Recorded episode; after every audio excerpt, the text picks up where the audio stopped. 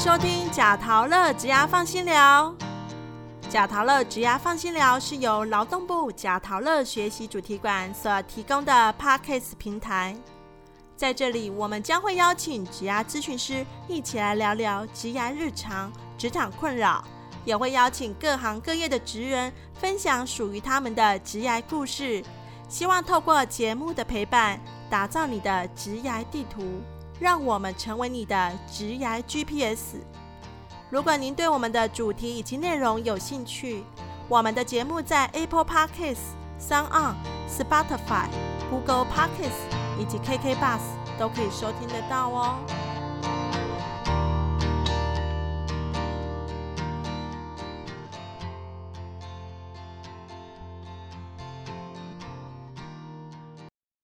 Hello，大家好，我是本集的主持人 Ben。第四节单元是职业面面观，我们延续上集，继续来聊聊咖啡产业。本集我们要聊的主题是咖啡产业百家争鸣，如何闯出自我一片天。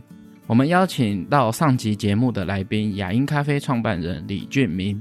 上集李俊明老师分享他从无到有的创业历程。今天节目中，我们也畅谈李俊明老师如何在百家争鸣的咖啡市场中立足，并听听老师如何分析咖啡产业的未来发展。让我们欢迎雅音咖啡创办人李俊明老师。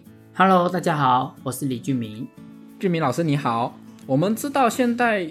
人几乎都人手一杯咖啡啊，是一个不可或缺的饮品。呃，也因此，其实咖啡店四处林立啊，不管是连锁咖啡店，或者是自有品牌咖啡店，或者是像老师一样，就是以行动咖啡的方式在经营的。那想请问一下，在这个百家争鸣的咖啡市场，要如何站稳脚步呢？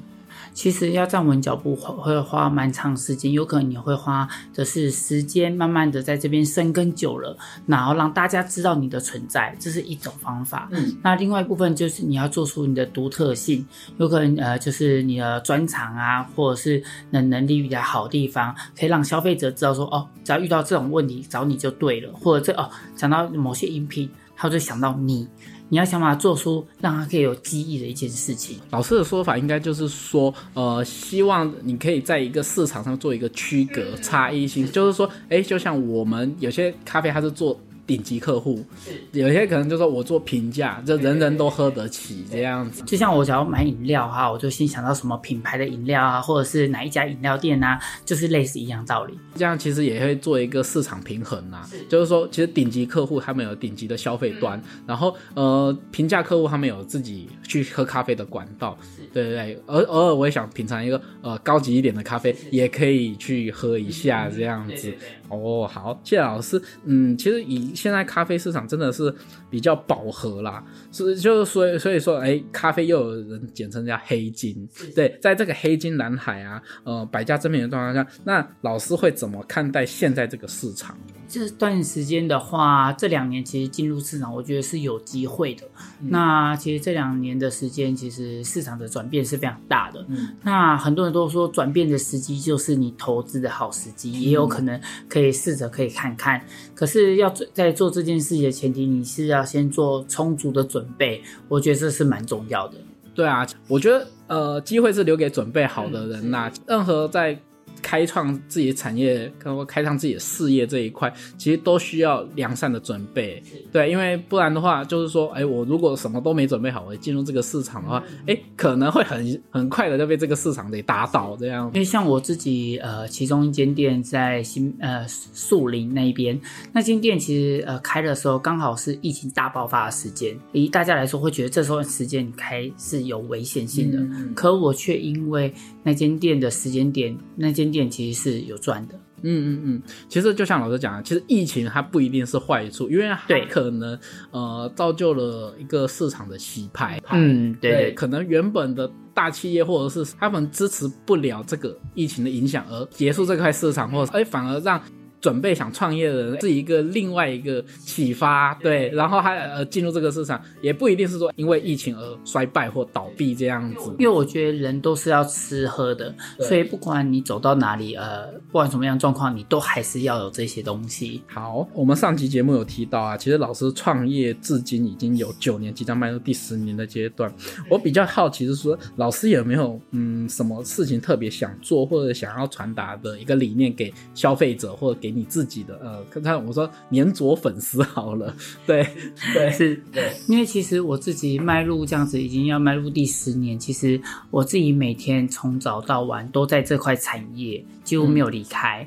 那连我出休假啊，出去外面也都是跟这块产业有关的比较多。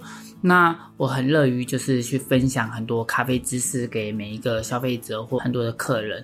那变成说，呃，我到处都，我还是很乐于去分享我每天的咖啡的生活，它已经进入我的生活了。对，所以。呃，我的感觉这这九呃迈入第十年，我每天都是很快乐，在分享我喜欢的咖啡的生活。老师其实理念就是传达分享这个这个观念给大家。其实因为分享这种东西是一个应该讲说无价的啦，对，因为就是哎，我把我的我想做出一杯好咖啡给你喝，我想要把我的什么东西给大家，让大家知道我。对，就变成是他们会在记忆脑海中，就是变成说啊，想到了这个东西，他就想到了你。对啊，这就是人嘛，就是他们其实就是。说，哎，我闻到这味道，我觉得想到什么时候就有关联性的东西。对，今天我闻到这味道，我就哦，我可能会想到我最熟悉的一个东西。对，这就是人的一个大脑的一个记忆这样子。对，那其实像，嗯，其实老师在经营这段期间呢，不知道老师在对于未来的规划有没有一个。中长期的一个规划呢？其实，呃，像这两年，其实转变也算是蛮大的。其实我也在思考，是不是要做一个转变。那其实台湾的市场，其实就像，呃，就这么的小。那它也，呃，变化速度也非常的快。那我也适当的想要开始做一些贸易类东西，对，因为跟咖啡一样有直接性的关系。那我有考虑要开始进口生豆的部分。对对对，可是会一点一点开始慢慢准备。嗯。对，有听到老师说，呃，老师现在目前有一些店面嘛，对不对？然后可能有些店面它是专门贩卖咖啡饮品，对，然后一边是就是烘咖啡豆给消费者，就专门做一个类似，然后刚刚讲的是经贸这一块。对对对对，老师有没有呃，就是说像我刚刚说规划的话，有没有已经是在逐步完成的事情呢？现在目前的话，我逐步完成就是已经店面在扩嘛。对对对，那我现在是正在准备，就是找寻找工厂有没有适合的。对对对，所以这块就是还在做准备而已。那其实像呃，其实老师咖啡技术已经呃累积了许多年，对，也是有不太的在提升的这样子。呃，不管是呃选豆、烘豆，或者是呃冲调方式或拉花等等，老师有没有觉得说，如何在这这些呃技能都具备下，可能同业也有这样的技能的话，那如何？让自己的地位不被受到他们影响呢？嗯，像我自己的话，我还是会不断的去做学习，因为其实咖啡知识是一直不断在成长的。那国外啊，其实是国内啊，其实在咖啡领域上面的东西是一直都是在成长的一个状态。其实你会跟着同业们，他们不知不觉就会看到很多东西，这是会不断的成长的。那可是，在一般的饮品部分，只要一边店家，我们尽量会维持是稳定为基准值。嗯，对，因为。希望消费者喝到是一个很稳定的一杯咖啡，那就是像呃老师在学习这这块啊，老师觉得技术这方面呢，老师是怎么样培养出这样扎实的一个技术？我觉得是花大量的时间，因为我每天就是一直会煮咖啡，然后从那之中可以一直不断的去让自己每一杯咖啡越来越稳定。或者是有些方法也可以去外面学习呀，有些在外面很多开课的，你可以去开课方式去做学习，呃，怎么样可以做出一个完整完美的一杯咖啡，那一直可以维持的下去，我觉得这也是一个蛮重要的一个动作。嗯，就是透过不断的学习去累积自己。对，然后淬炼自己的技术。像我煮咖啡的注水习惯，我是在呃我在当时跑咖啡车的时候去学会的。我以前那时候没有电影秤啊，那时候我注入多少水，我一看就要知道我已经注入多少 CC 的水，大概落差多少，我自己要抓到很精准的一个量。那久了，你一次、两次、三次，那一次一百杯，你也都是很精准的话，那代表说这一块对你来说就是一个很稳定的一个动作。那现在虽然比较方便，有很多的科技东西可以辅助你去更精准化。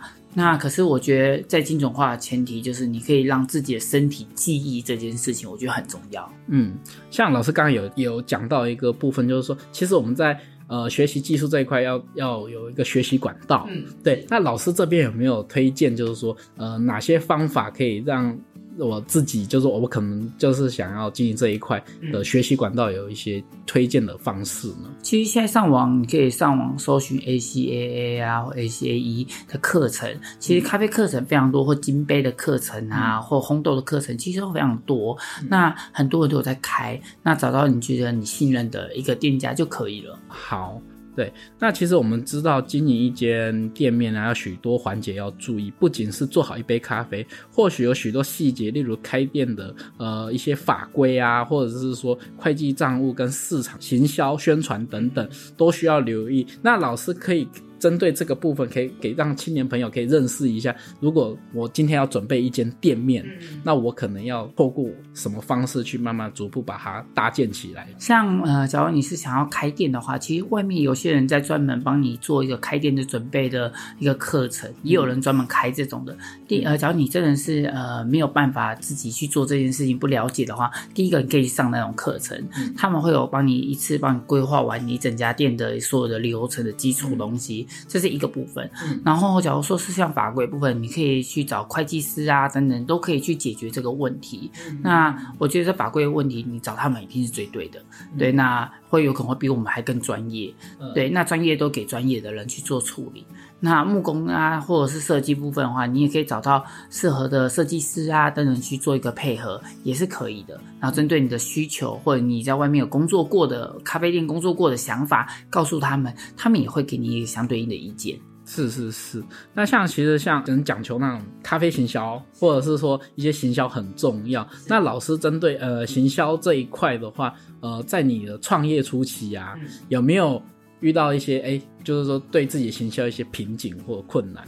其实，因为刚好是也是回到我自己个性有关，我自己就是一个行销的一个动作。因为我去到哪就在做行销，因为我去到哪我就在分享，无形就是在做一个行销的一个动作。那只是在于说，我是用我这个人去做行销，就是到各个去地方去分享咖啡呀，然后的动作去做一个行销的一个策略。那所以，我这个人加上我这个人的个性，比较到处跑，随便是用这样方式就可以无形的增进我的。人脉啊等等部分就会，他们也会来我的咖啡店喝啊，那自然就增加我的客流量，就是算是哎让一个分享，然后透过朋友之间或者是朋友顾客之间的一个关联性，一一直一个拉一个，然后哎把老师的东西给分享出去，对，哎老师这样子真的是很棒的一个的方式，对，因为其实呃最直接就是把。把顾客当朋友，对，然后让他们觉得他们不是只是单纯的来消费，而是透过呃老师的一个精心准备的一杯咖啡，然后他们喝下来可以喝到你的技术跟你的温暖，还有就是你的真诚。对，这我觉得这是最一个最直接的一个方式，人与人之间的互动。然后又带来收入，我觉得这是最我觉得最轻松的一个方式。嗯，对，我觉得这样子真的很厉害。好，嗯，就老师经验或见解啊，呃，咖啡市场经营是曾经遇到一些什么困境，可以跟我们分享？呃，在呃开店的呃困境嘛，其实你多少都还是会，因为毕竟你想要做很多的事情，都跟你的收入有关。那可是我想要呃，就收入对对我来说，就是我每分享一杯咖啡，其实无形也会造成我的压。压力，因为我每分享一杯咖啡，那也是钱。那我分享的咖啡比我卖出去咖啡还来的多的时候，这中中间就会产生我的压力。就是分享是快乐的事情，可是其实碍于成本也是一个困境的事情。对，如果老师遇到这个事情的话，你可能哎，假如我今天分享过多了，嗯，那你会怎么样应对这个事情？那等后面你呃扎根比较稳定的时候，这块就会觉得哎是比较轻松一点点的事情。OK OK，这样这样其实也是不错。其实其实有些有时候经验这种东西，有时候用分享也是一个不错的感觉。对，那老师你觉得嗯未来的咖啡市场啊，你觉得？趋势会为何？然后你会留会比较留意在什么地方？嗯，目前来说，其实台湾咖啡产业的话，其实进来的人真的是很多，因为现在真的是涌入很多的人进来开店。现在其实说，呃，不管是北中南啊，到处各地都有咖啡店，进入市场其实蛮蛮多人的。嗯你在进入的时候，其实你都要去思考说，哎，这样子进来会不会很饱和？嗯，其实这两年我觉得是还有机会可以进来的。那其实我这边还想问老师一个问题，嗯就是说，其实老师有没有想过想要做单纯的咖啡？其实我最想要的咖啡店是只有咖啡店。对可是说真的，在台湾的经营的话，你要纯咖啡店可以生活，真的少之又少。嗯，对，所以真的是有点困难。因为一般来说都一定会有副餐的饮品，呃，就是应该说副餐的东西，吃的啊、甜点啊，或者是一些轻食啊等等，去辅助你的那个饮料。对，所以这中间就是会比较有点难以取舍。老师就会不会有有时候会有一种感觉说，哎，好像我本来是想卖咖啡，可是变成咖啡变成我的副产品那种感觉。对，所以有时候你都会去斟酌这个问题。像我刚创业的大概两呃第一年、第二年的时候，其实我当时是有卖意大利面的。哦那其实，在当时的时候，我就很两难，因为我觉得发现大家都来吃意大利面，不是来喝咖啡的。其实我蛮受创的。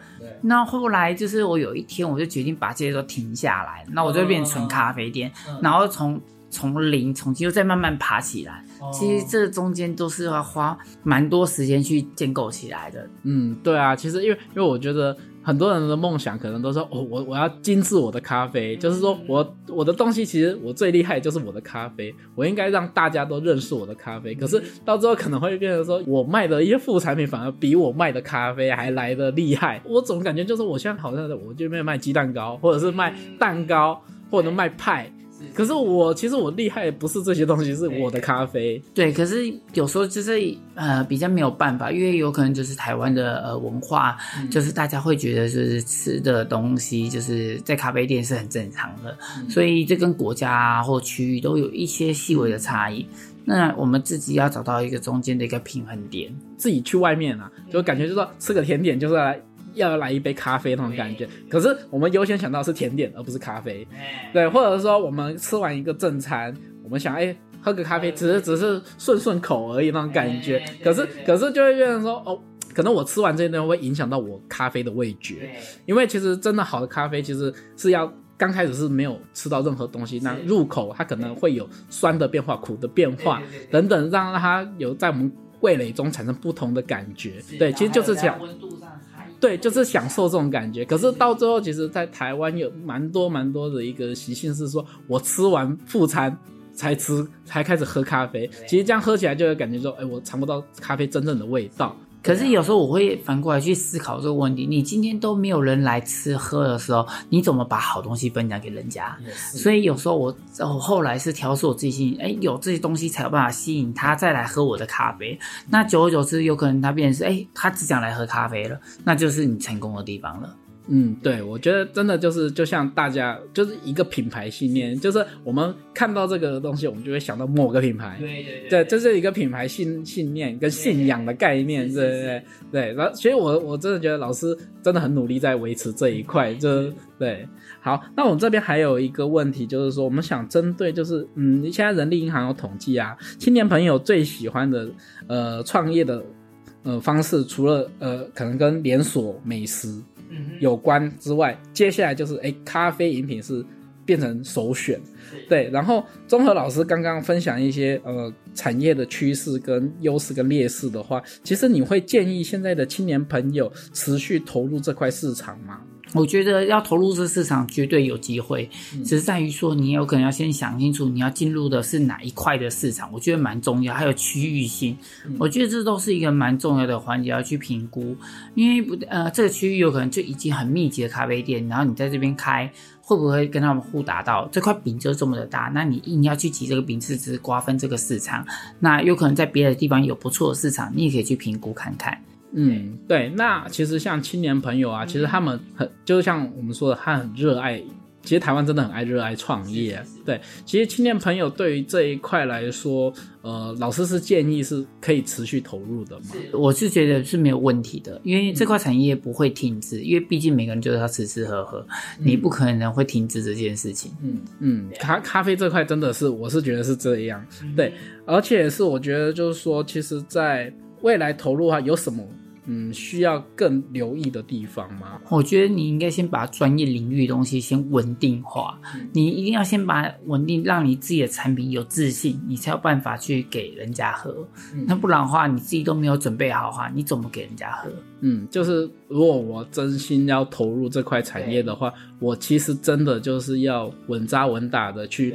去学习，去精致我自己的技能，对，或者是参加一些比赛啊，其实也是一个不错的一个方法。那其实很多人都是比完赛啊，然后拿到一定的名次之后，才开始迈入创业这条路。因为你已经让产业的人啊，或者是呃喜欢咖啡的人知道你的存在了。那在你开店的时候，你就已经有一个基础流量的话，也是一个不错的选择。嗯，就像老师刚刚有讲，就是你在。呃，学习过程中，你也是透过比赛不断的去强化自己嘛？对，因为其实比赛的话，其实可以，呃，觉得有点是强迫自己去学习，因为你为了可能就是我们要。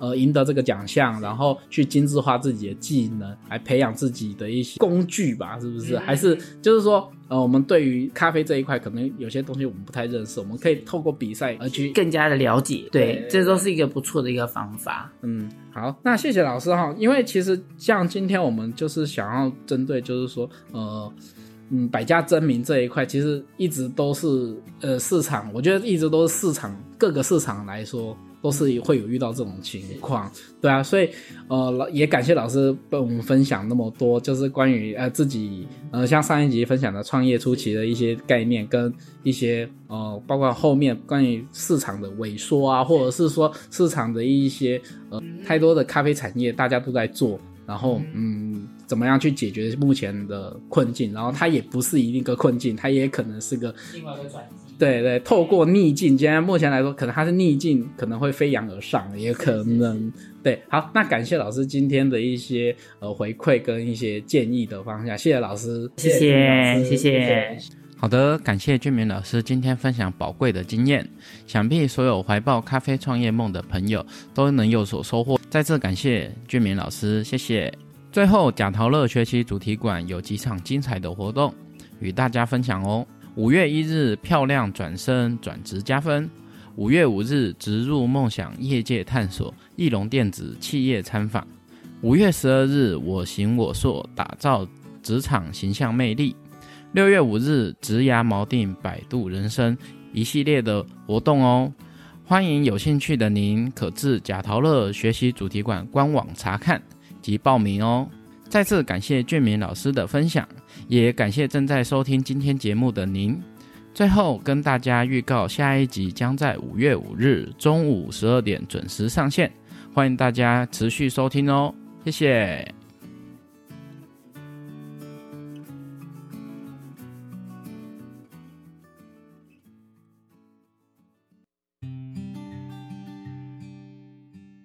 每个人在职业道路上总会面临选择及取舍。迷茫及困境，总会限制自己不知道该怎么做。贾陶乐直爱放心聊，是您线上好朋友，陪伴您的求职旅程不孤单。如果你喜欢我们的节目，欢迎您到 Facebook 搜寻贾陶乐，留言分享你的直爱大小问题。你也可以发文分享您的收听感想，并 Hashtag 贾陶乐，让更多人一起关注直癌。找到自己的定位，以及发现自我直癌的更多可能哦。